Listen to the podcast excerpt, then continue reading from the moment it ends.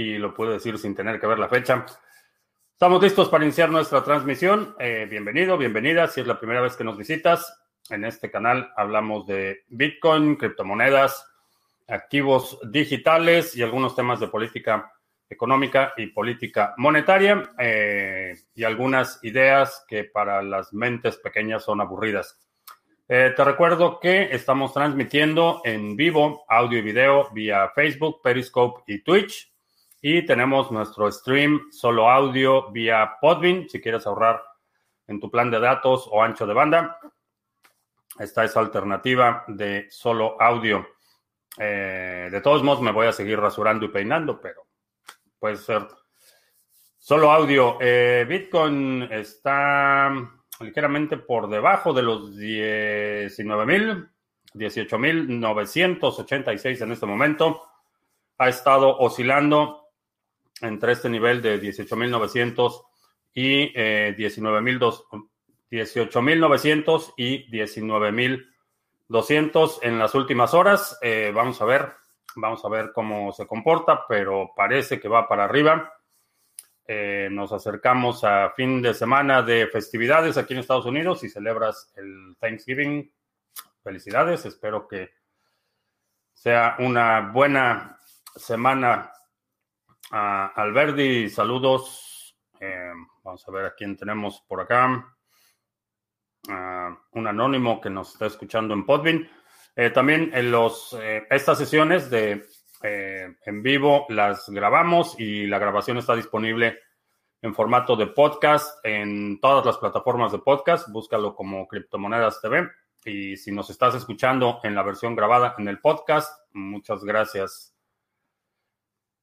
Ah, noticias interesantes. Eh, ha habido, hubo, estuve leyendo un análisis bastante interesante sobre la demanda que interpuso Binance en contra de la revista Forbes por un, lo que alegan es difamación y la verdad es que bastante revelador el análisis. Creo que, eh, como lo había mencionado, eh, definitivamente se trata de un intento de acallar a la crítica y no tiene sustento o no, no pueden demostrar que perdieron clientes o que perdieron eh, que la publicación de esa nota repercutió en los ingresos de la empresa. Eso no lo pueden demostrar, pero es básicamente una, un mecanismo para callar a la crítica.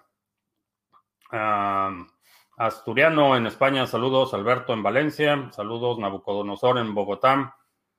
Eh, Adirciño en Colombia. Eh, también el Banco Internacional de Pagos está eh, lanzando una propuesta para que todas las stablecoins tengan un mecanismo de supervisión integrado, que significa básicamente vigilancia y control eh, financiero. Si estás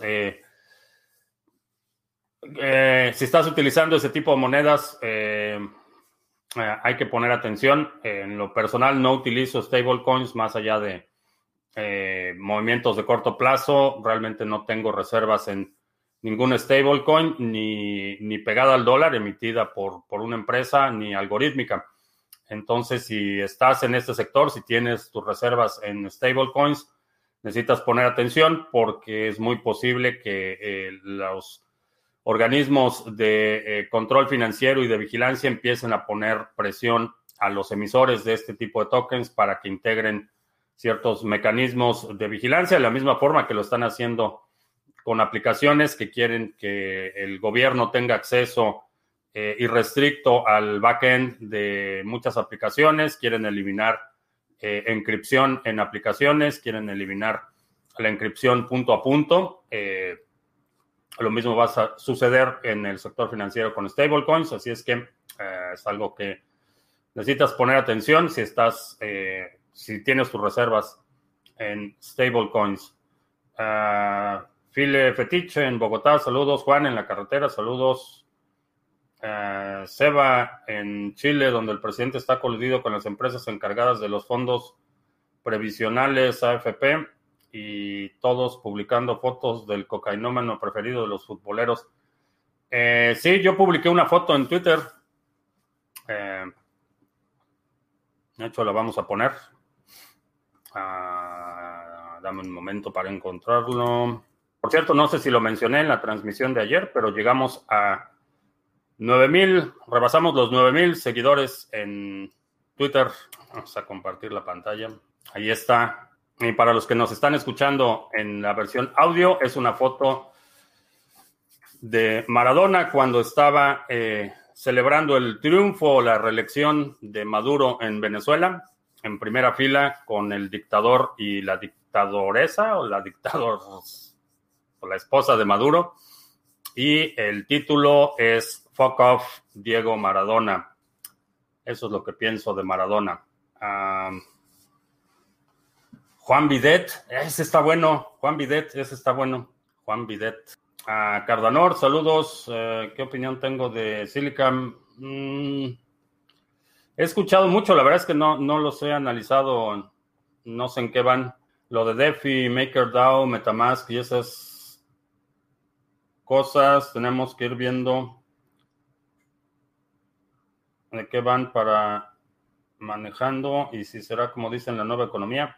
Ah, no me queda clara la pregunta, pero hay muchos desarrollos que creo que sí, eh, sí son importantes eh, en términos de infraestructura. Son herramientas que te permiten, por ejemplo, Metamask es una, eh, una extensión del navegador que te permite interactuar con la cadena de Ethereum en este momento y me parece que hay otro desarrollo,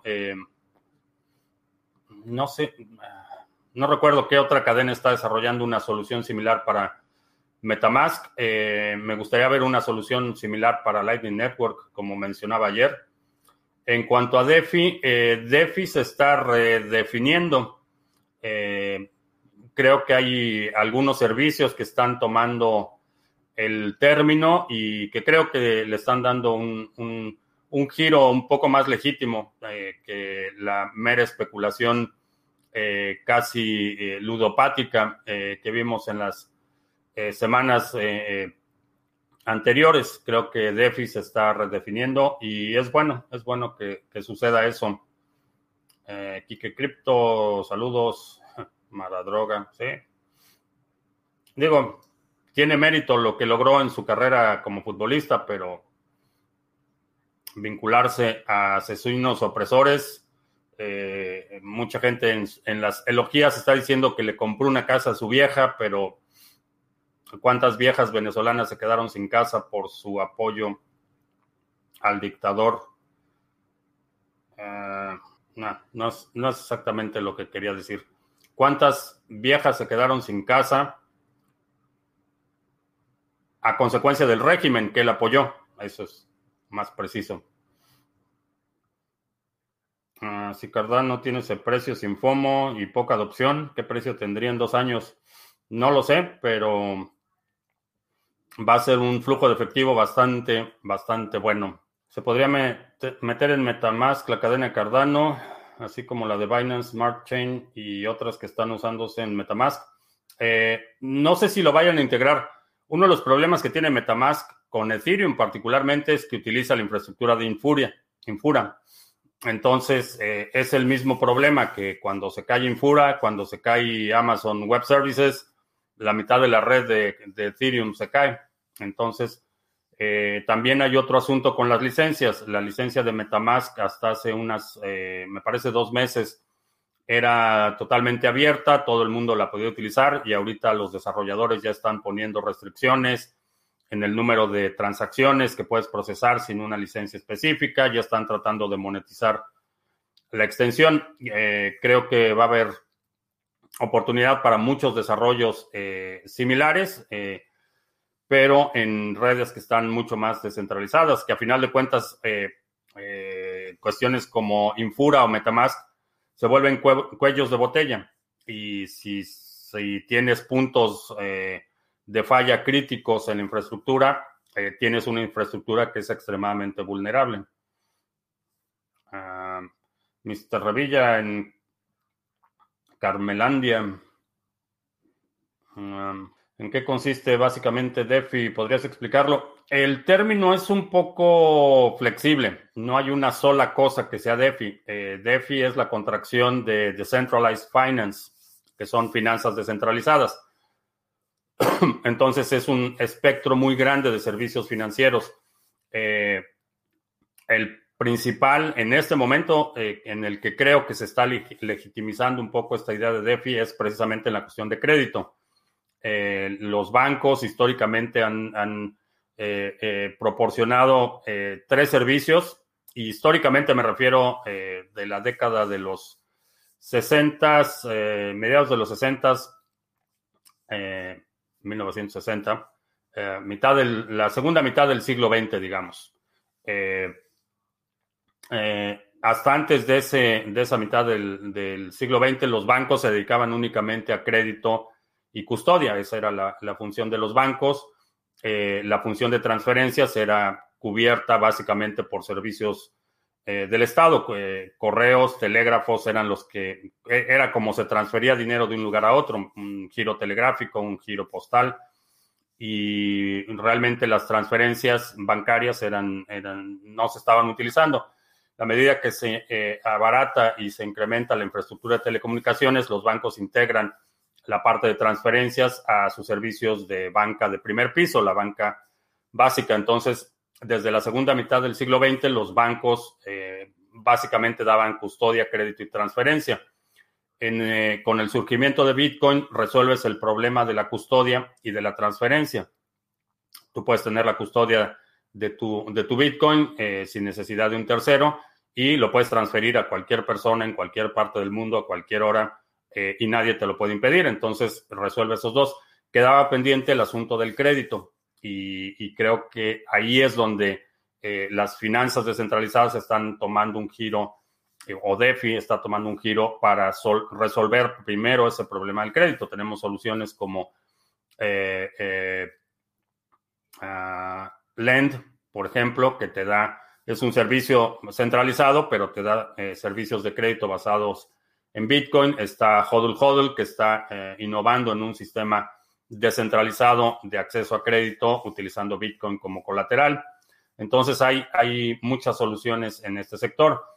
Por un par de semanas realmente, que fue lo que duró la, euforia de DeFi, era básicamente un casino en el que la gente estaba obteniendo rendimientos por tener sus eh, criptomonedas comprometidas en una plataforma y una mecánica de eh, gamificación de, los fondos hacía que la gente eh, que entraba antes tenía un rendimiento más alto, entonces había urgencia por entrar lo más temprano posible al proyecto y, fue así como eh, se descarriló porque realmente pérdidas multimillonarias en contratos no auditados, estafas de salida, gente que estafó a otros y se desapareció con el dinero, entonces fue realmente desastroso eh, esas semanas que duró la euforia de, DeFi en las plataformas de Uniswap y Sushi y toda la variedad culinaria que vimos en esas semanas. Pero DeFi está tomando este giro a servicios financieros, iniciando por la parte del crédito, que creo que va a ser interesante. Eh, hemos hablado en ocasiones anteriores sobre la posible toma de ganancias en un escenario de máximos históricos, la reinversión de capital en, otros, en otras áreas de la economía que te pueden dar flujo de efectivo.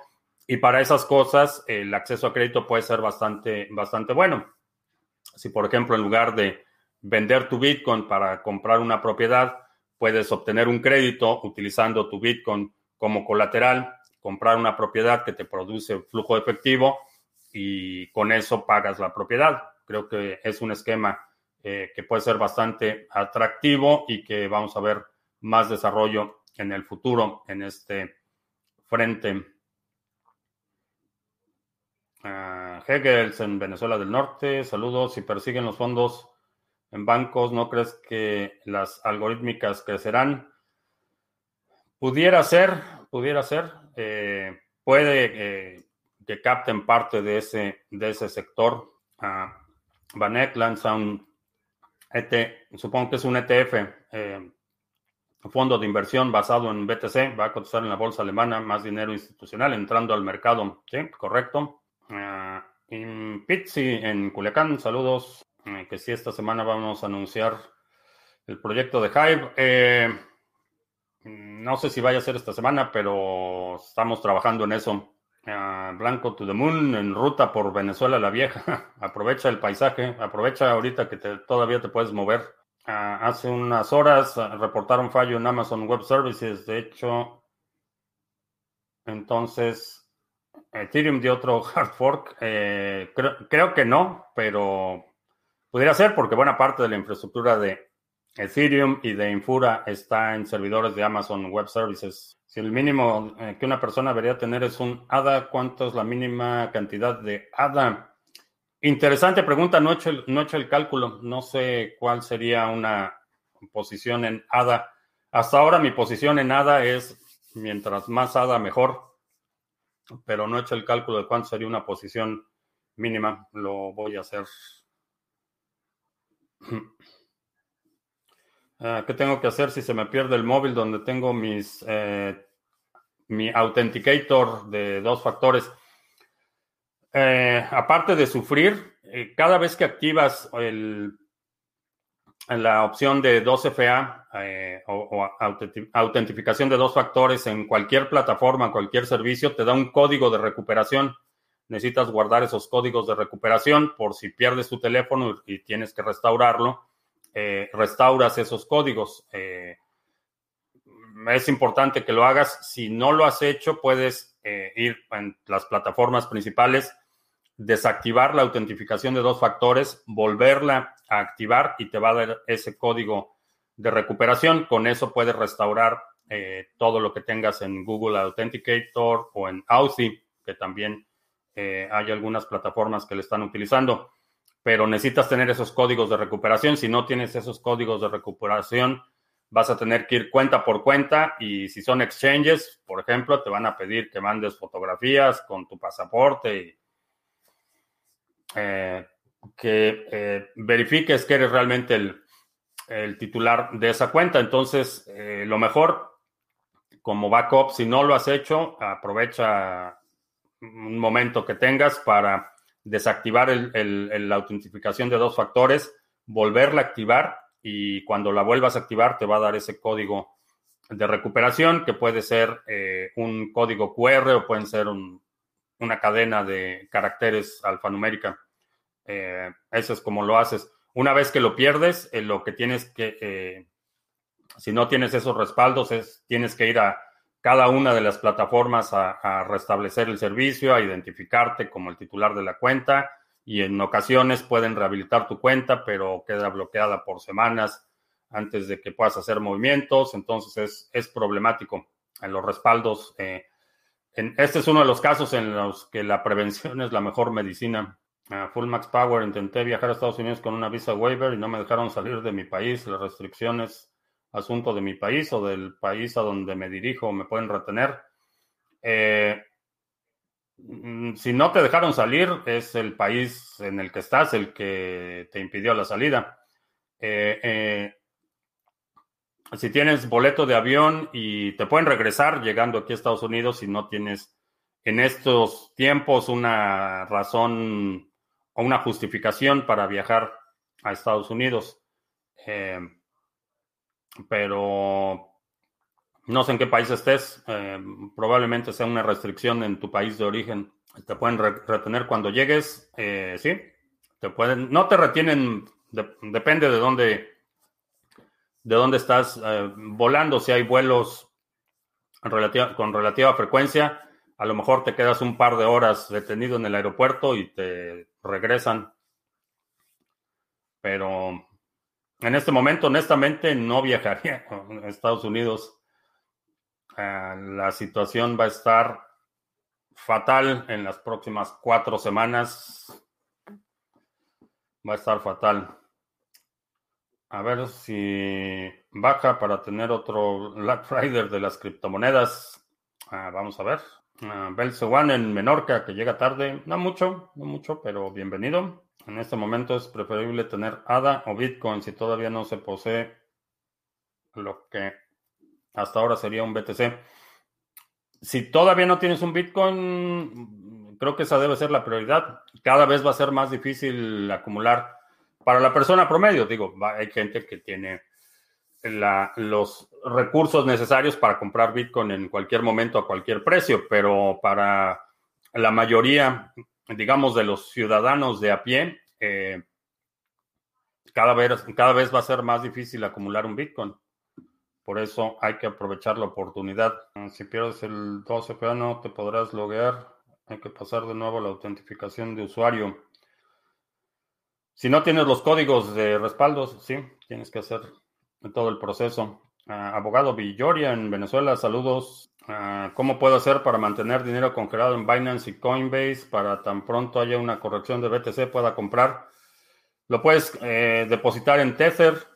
Eh, en el caso, en Coinbase, olvídalo. En Coinbase lo que va a suceder es que se va a caer la plataforma, eh, se van a tardar dos semanas en acreditarte los fondos que hayas transferido y una vez que compres no sabes a qué precio vas a comprar. Entonces Coinbase lo evitaría a toda costa por mera razón pragmática, sin entrar a la parte de principios, que Coinbase es un actor nefasto. Eh, pero cámbialo a Tether. Si estás en Binance, eh, lo puedes cambiar a Tether o al Binance USD y mantener ahí tus fondos. Y en el momento que haya la corrección o llegue a tu target, entonces compras, eh, compras BTC. Ah, con un BTC compras 115 mil ADA, ese sería el mínimo. No porque el circulante es ADA es, hay miles, miles de veces más ADA que Bitcoin, entonces eh, quizá la proporción no sea, no sea tan directa. Habría que hacer el cálculo en función de, propio, de su propio suministro. Ah, Link, eh, no pondría dinero en Link, lo encuentro problemático. Hay cosas bastante extrañas pasando con los fondos de inversión que tienen fondos en, Link y varias, varias eh, el principal fondo de inversión que ha estado empujando Link creó una plataforma fantasma eh, copiada, copy-paste para eh, tratar de, mover el precio. Eh, cosas bastante, bastante extrañas están pasando con Link. no me convence. No pondría dinero en este momento en Link. Esa es la conclusión. Ojalá que pueda comprar un BTC antes de que llegue a 400 mil. Apúrale, apúrale. Ah, pues te voy a dar una alternativa. Este, si quieres aprender cómo acumular Bitcoin y criptomonedas más rápido, eh, aquí está. Está el grupo de la Estrategia 2020, donde tenemos proyectos. Eh, con el objetivo de que cada uno de los participantes pueda acumular 2.02 eh, Bitcoin. Ese es un objetivo, no es, es, una meta, no es una promesa que lo vayas a alcanzar. Y a petición del público, tenemos 25% de descuento hasta el primero de diciembre en todos los seminarios. Entonces, si te interesa acelerar la velocidad a la que puedes acumular Bitcoin, está el seminario de la eh, estrategias 2020 eh, son, tienes material de los 12 meses, tienes acceso a todo el material que hemos creado hasta el momento. Y está también el básico de trading, si quieres hacer, eh, incrementar tu eh, posición haciendo trading, o el de cash flow y criptoactivos, donde hablamos de los tres, de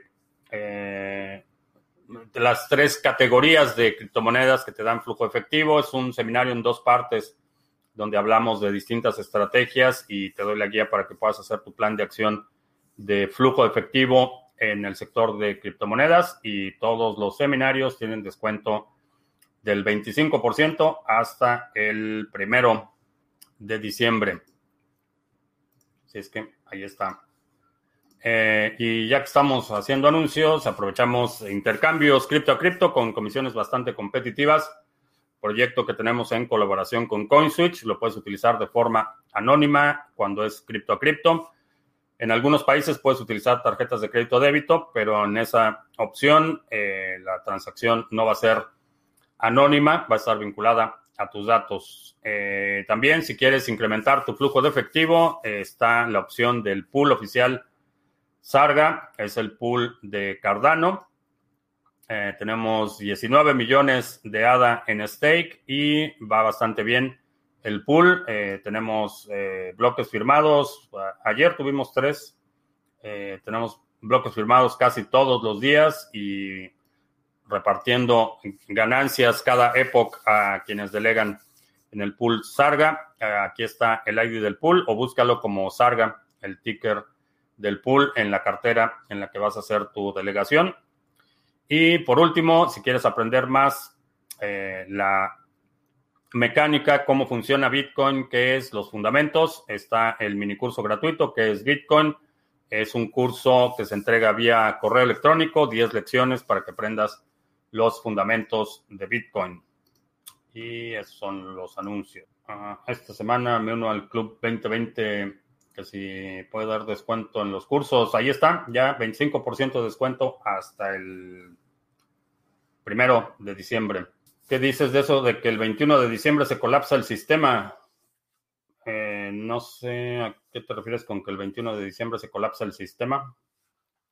Eh, no, no me atrevería a dar una fecha. Creo que es inevitable el colapso del sistema. Ya estamos viendo muchísimas señales de que ese es el caso. La erosión en la confianza de, en las instituciones, eh, en políticos, en medios de comunicación, eh, crisis profundas, eh, en, inclusive en iglesias. La, la, situación está bastante grave y no deja de ser curioso que las iglesias están clamando persecución porque no los dejan juntarse durante la pandemia y les urge que termine la pandemia para que puedan empezar a curar gente otra vez. Eh, eh que voten, buenas noches. Eh, yo calculé el coin market de Ethereum más el de ADA y sale unos 3 dólares. Ya depende de ti cuánto dinero necesitas para vivir y dónde, dice Cardanor. Ayer comenté sobre una cartera para Hive. Eh, no, se llama, ah, vamos a ver si voy a poner aquí, voy a compartir la pantalla otra vez. Se llama eh, Hive Signer. Eh, es una interfase que te permite, guardas tus llaves privadas en tu disco, en tu computadora, en tu dispositivo.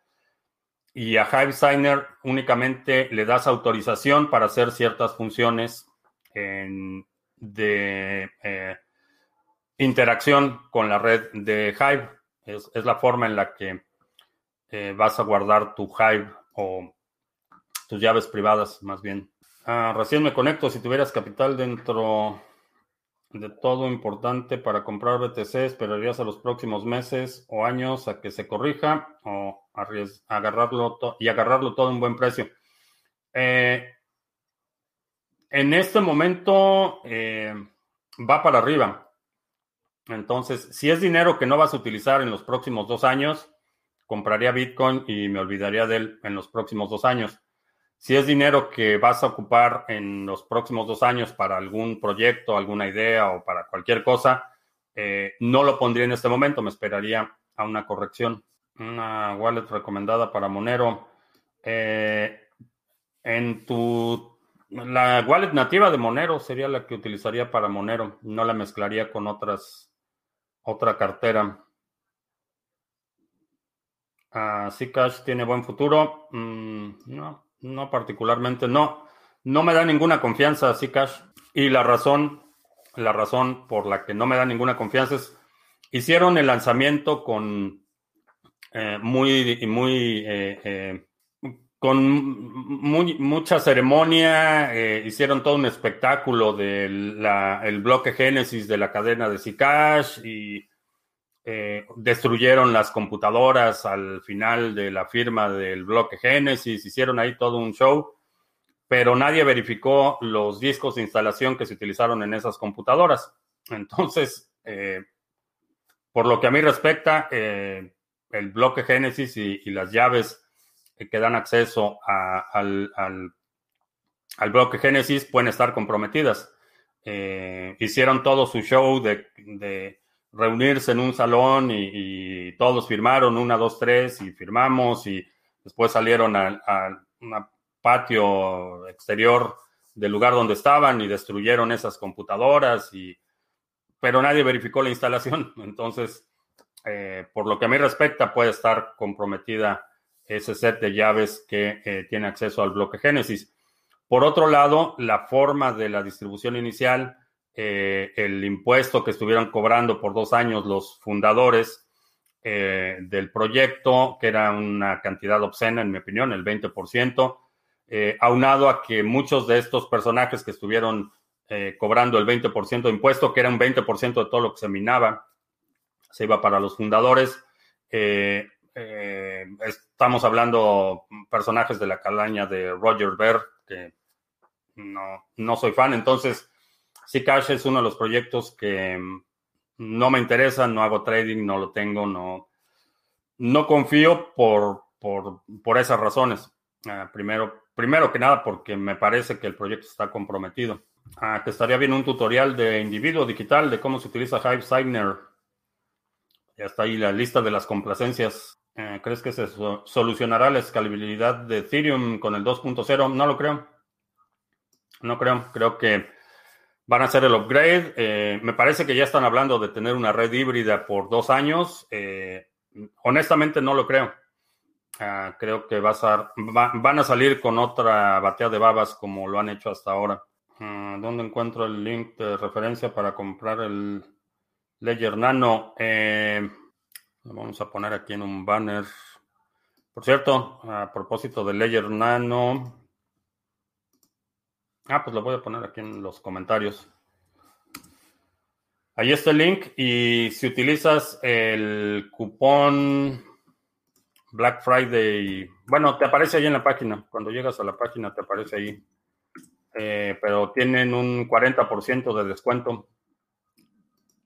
Y si utilizas el link que puse en los comentarios, eh, Player nos da ahí un par de un par de satoshis. Cuando la gente empiece a querer tomar ganancias en masa, los exchanges bloquearán los retiros temporalmente.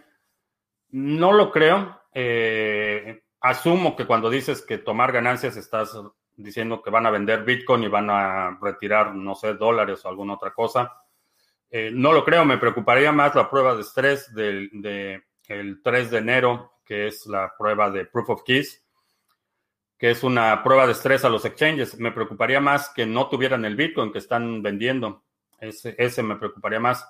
En la parte, eh, si, se, si se quedan sin liquidez, eh, puede ser problemático, pero no me preocupa la liquidez en dólares o en fiat, tanto como la liquidez en Bitcoin. Si pide un préstamo al valor de hoy de Bitcoin y sube, por ejemplo, 40 mil dólares, ¿ya se paga el préstamo solo? Eh, no. El préstamo lo tienes que pagar. Si sube a 40 mil dólares, tu incentivo para pagarlo va a incrementar y el incentivo de quien te prestó el dinero para que no lo pagues y se queden con tu Bitcoin va también a incrementar.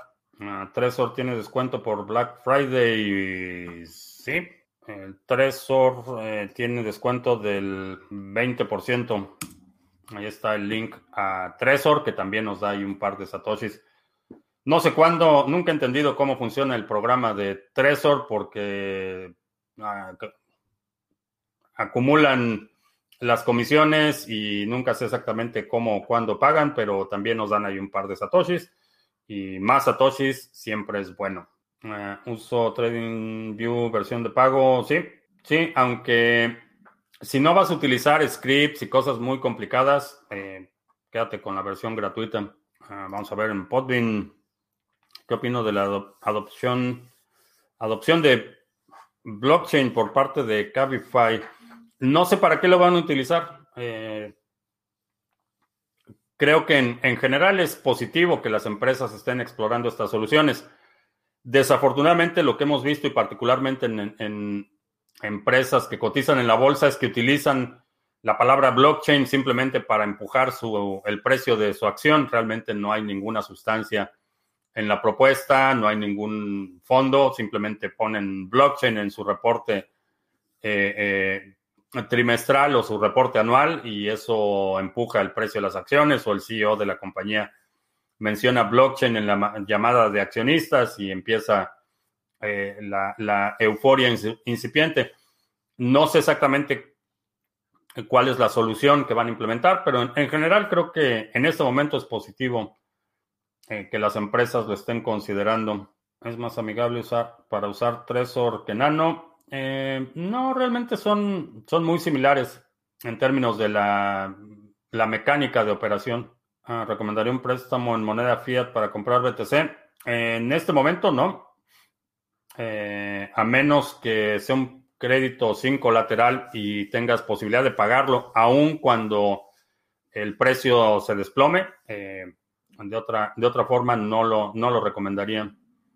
No en este momento. Eh, si me hubieras preguntado hace tres meses, te hubieras dicho que sí. Y mucha gente que me preguntó hace tres meses, le dije sí, si puedes conseguir un, crédito sin colateral y tienes posibilidad de pagarlo, eh, pase lo que pase con el precio, adelante. En este momento ya nos estamos acercando a, precios máximos, entonces la posibilidad de que veamos una corrección, puede que el precio de 20 mil lo rechace de inmediato y se baje considerablemente.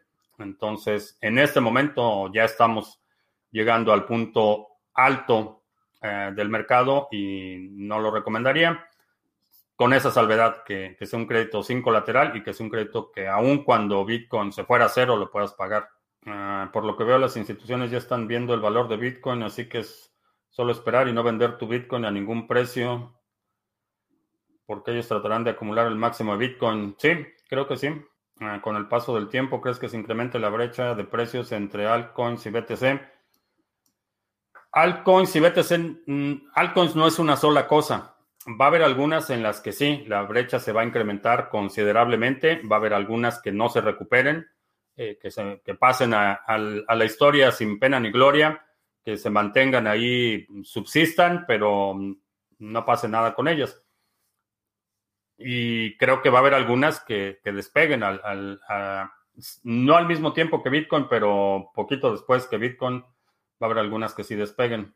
Uh, conocí a Bitcoin en 2016 y me, y me impresionó ver cómo pasó de unos centavos de dólar a unos cientos en pocos años hasta la corrección del 2018 que invertí y gracias a lo que he estudiado y a tus videos, o sea, mis videos, ahora estoy en el sector por querer acumular de por vida. Bienvenido. La tecnología blockchain podría servir para que los políticos dejen de robar. No por sí misma. Ah, por sí misma la tecnología no, no, no hace milagros. Eh, no va a resolver la pobreza, no va a resolver el problema con la corrupción. Pero el, utilizar eh, un esquema eh, open source eh, que sea público, un ledger público, descentralizado, creo que puede ayudar a incrementar la transparencia en el ejercicio del gasto público y de algunas otras funciones que le delegamos a los gobiernos. No va a resolver el problema de la corrupción porque el problema de la corrupción no es un problema tecnológico, es un problema social. Si mi vecina va a ser comprar de BTC es mejor que lo haga cuando pase los 20 mil o ahora.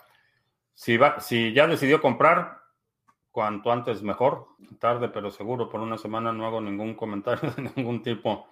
Ah, no te preocupes, entiendo que, eh, Gavilán, que no fue intención maliciosa, tu intención era ayudar a la comunidad, pero ah, ofrecí a los miembros del grupo que iban a tener un código especial para ellos y bueno, no pasa nada. Uh, Rodri, me uno tarde otra vez, no le agarro la mano al horario. El horario es lunes, miércoles y viernes, 2 de la tarde, martes y jueves, 7 de la noche, hora del centro de Estados Unidos, que estamos en horario UTC, eh, UTC menos 6 ahorita. Uh, tengo que checar. Ah, no lo veo. UTC, UTC. No lo encuentro. Me parece que es UTC menos 5, que es la hora del tiempo universal coordinado. Ah, menos 6. UTC menos 6. Eh, entonces, en Argentina, bueno, pues ya que estamos aquí, vamos a ver. Argentina una sola horaria, una zona, una sola zona horaria. Entonces, vamos a ver hora del centro. Buenos Aires. ¿A quién más ponemos? Barcelona. Eh, Cancún. Ah, vamos a ver. Estamos haciendo la conversión de horarios. Para aquellos que están en el podcast. Ah, vamos a compartir la pantalla. Ahí está. Eh, 2 de la tarde, hora del centro de Estados Unidos. Son las 5 de la tarde en Argentina, 9 de la noche en Barcelona y 3 de la tarde en Cancún. Sí, estoy, sí, sí estoy compartiendo. Y eh, vamos a ver las 7 de la noche. Las 7 de la noche son 10 de la noche en Argentina, 2 de la mañana en Barcelona y 8 de la noche en Cancún. Ahí están los horarios. Ah, ¿Cómo se comunican las ballenas para hacer movidas de precio? Eh, telepáticamente. Para el curso de trading básico y avanzado de criptomonedas, ¿se ve hace falta trading view pago? No. No, la metodología del sistema de trading básico. Ah, buena. Hold Está con nosotros la güera. Eh, para el trading básico no necesitas el, de pago. Te doy la metodología, te digo cómo utilizar distintas herramientas. Puedes utilizar, eh, si utilizas un exchange como Binance o como uh, o Bitfinex, tienes las herramientas básicas de graficación que vas a necesitar para la metodología del curso básico. Puedes utilizar TradingView, por supuesto. Para el avanzado, eh, Depende si vas a hacer backtesting, pero no es requerido. Mm, el horario de Ecuador es a las 3 de la tarde. Dice F. Torres. Cuando Bitcoin se ha adoptado masivamente, ¿cómo crees que se verá la distribución del market cap en porcentaje? ¿Qué porcentaje crees que sea de BTC y cuánto porcentaje sea de las alts? Ah, no tengo la menor idea. A mí también me costó. Y Twitch, me avisas tarde siempre. Si tuviera que escoger entre el Ledger Nano S o el X, ¿cuál escogería? El S. Eh, sigo prefiriendo la conexión física del USB a la conexión inalámbrica del X. Eh, Bluetooth. Eh, y esto es por preferencias personales. Mi, perfil de riesgo es obviamente mayor que mucha gente que no está frente a la cámara hablando de Bitcoin todo el tiempo. Entonces, para mí, la conexión inalámbrica pone un riesgo adicional que no quiero tomar. Para la mayoría de la gente eh, puede ser conveniente no tener que estar buscando el cable para el, ah, para el Trezor, pero yo en lo personal, por mi perfil de riesgo, prefiero la conexión física del cable que la inalámbrica. Eh, YouTube, eh, YouTube, perdón, Bluetooth, el protocolo de Bluetooth tiene sus vulnerabilidades y eh, prefiero evitar ese riesgo. Ah, Iván, saludos por aquí. Hace tiempo que no veía a Iván. Por cierto, Iván, muchas gracias por tu ayuda con la administración del canal de Telegram. Mucha actividad, conversaciones bastante interesantes. ¿Qué aconsejas mejor en la situación de Venezuela del Norte? La mayoría de las fuentes de información eh, las encuentro malas o confusas. Eh, en términos de, depende cuál sea tu propósito, eh, pero definitivamente creo que es importante tener ojos y oídos localmente. Creo que eso es, eso es importante, establecer una red de eh, personas o fuentes que te den información que va a tener un impacto local inmediato. Eh, ese va a ser tu sistema de alerta temprano. En términos de medios de información, eh, una combinación de medios locales en los que asumes que hay un, una, siempre se me olvida la palabra bias, sesgo, sesgo, que hay un sesgo intencional eh, lo combinas con medios extranjeros y eso te da una idea más o menos clara de para dónde van las cosas. Eh, en el caso de tu contexto, tu área de operación, tu área de influencia, eh, necesitas empezar a establecer una red de información local. El ejemplo que diste de la bóveda de un banco frente a la tecnología Bluetooth para la conexión de una hard wallet es, excelente. Gracias.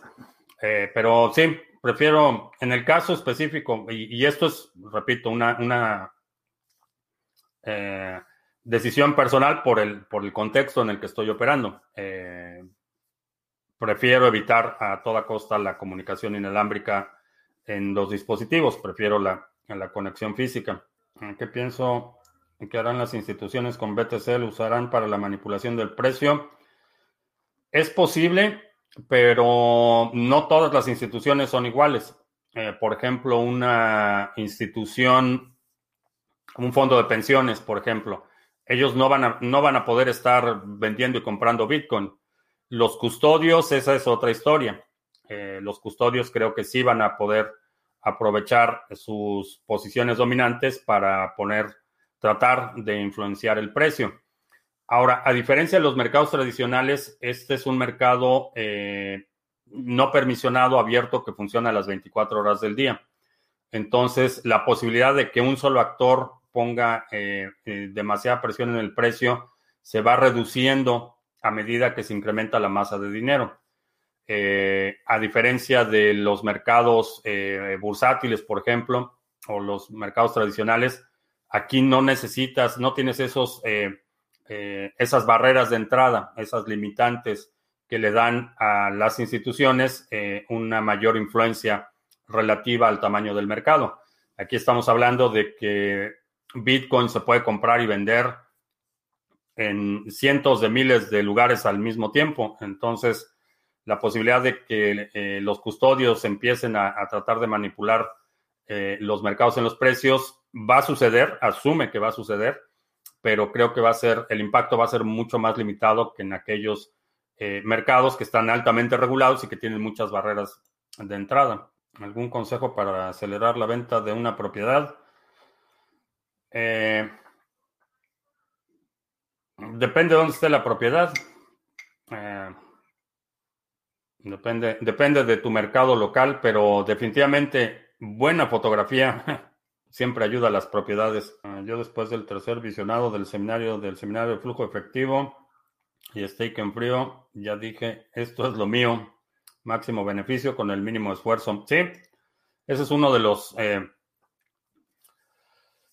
de los beneficios del sector que no encuentras en ningún otro lado, en ningún otro sector y que es una característica específica del sector de las criptomonedas que vale la pena explotar y que qué bueno que qué bueno que lo estás haciendo. Tu propiedad vale lo que los demás quieren pagar por ella.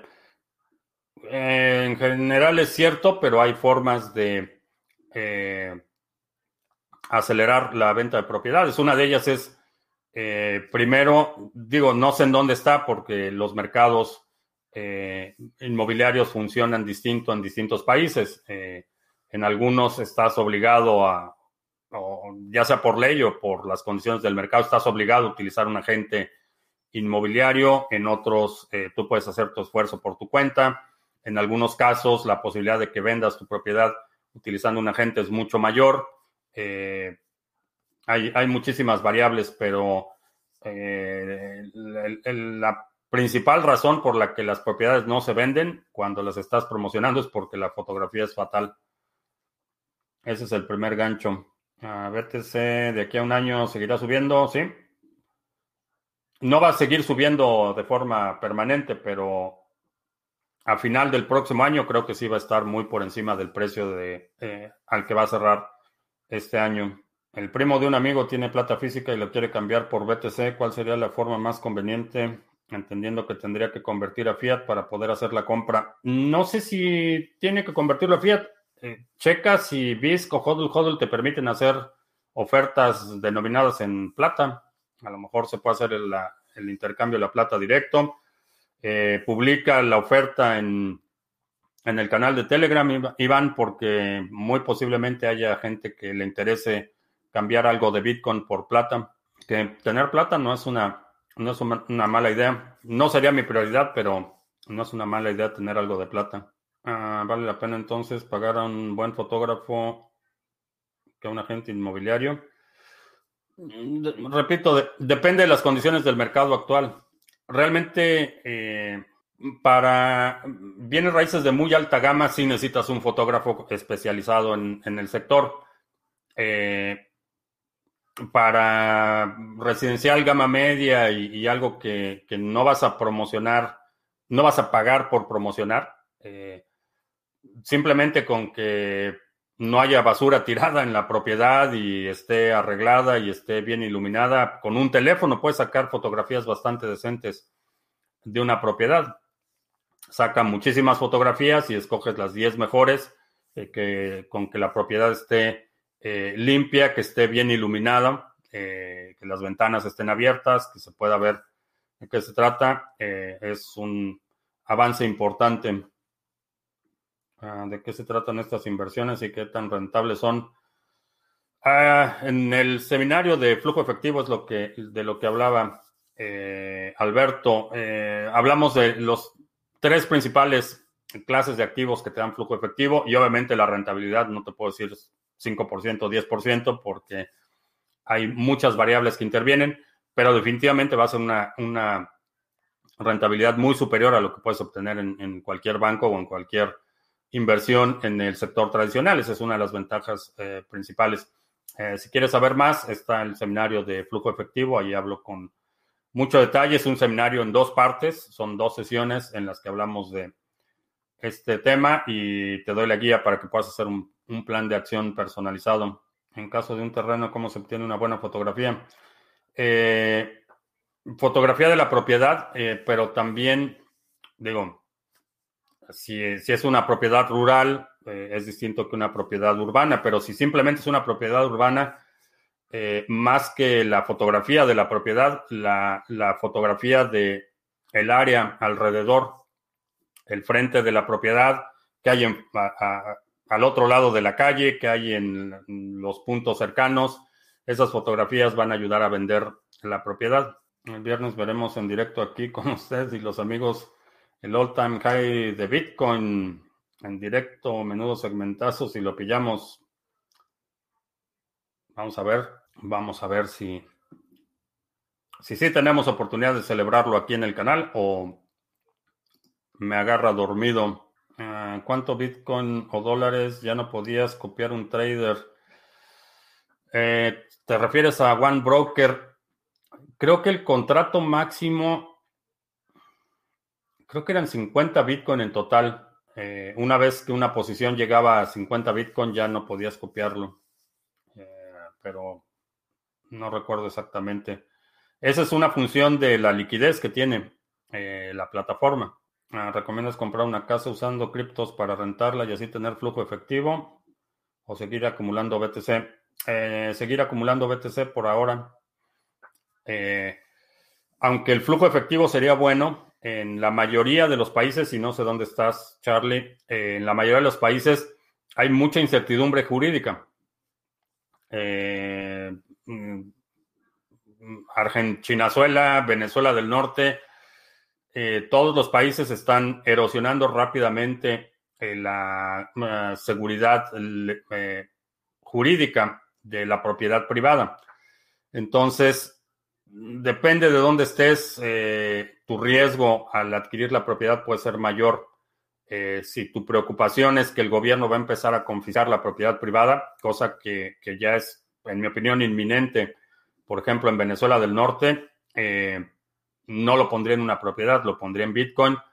En general, creo que todavía en los próximos dos años, Bitcoin se va a apreciar a un ritmo mucho mayor que lo que te podría dar la apreciación de la propiedad más el flujo efectivo.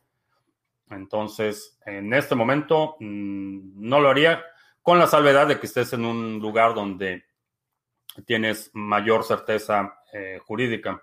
En PrimeBit Lo limitaron a 5 Bitcoin. ¿Por qué será? Es una función de la liquidez. El Charlie, si estás en México,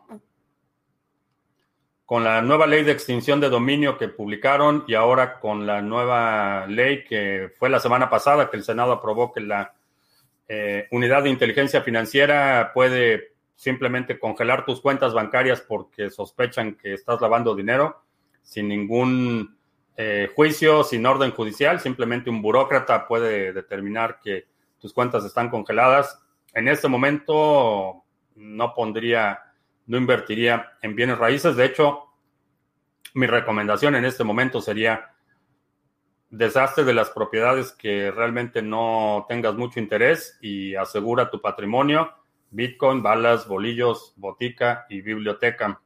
Nico Clip, para el que necesite fotografía profesional para bienes raíces, pueden pagar con cripto. Estoy viendo que aquí en mi país, Argentina, un Bitcoin el 4 de noviembre salía a 1.100 pesos argentinos y el día de hoy, 25, sale a 1.500 pesos argentinos. No sé cuál sea el tipo de cambio, pero no me suena 1.500 pesos argentinos. A lo mejor estás viendo Bcash o alguna otra cosa. En Venezuela la vieja, la propiedad privada lo harán de dominio del gobierno en turno, confiscándolos. Mm, no tengo ah, no tengo información suficiente como para determinar eso en Venezuela la Vieja, pero los derechos, eh, con toda la situación de los ocupas y los derechos de los eh, de quienes tienen propiedad, eh, particularmente inmueble residencial, están bastante limitados. Entonces, en este momento no, no invertiría en nuevos bienes raíces eh, prácticamente en ningún país, a menos que sea una oportunidad, una super oportunidad, un remate o algo que, puedas eh, comprar muy por debajo del precio del mercado eh, en condiciones normales. En este momento no recomendaría a nadie poner dinero en bienes raíces. Ah, ¿De cuál está fumando? no sé. No sé a quién le hablas. Web commerce. Ah, de los 1500. Un millón quinientos mil cada Bitcoin.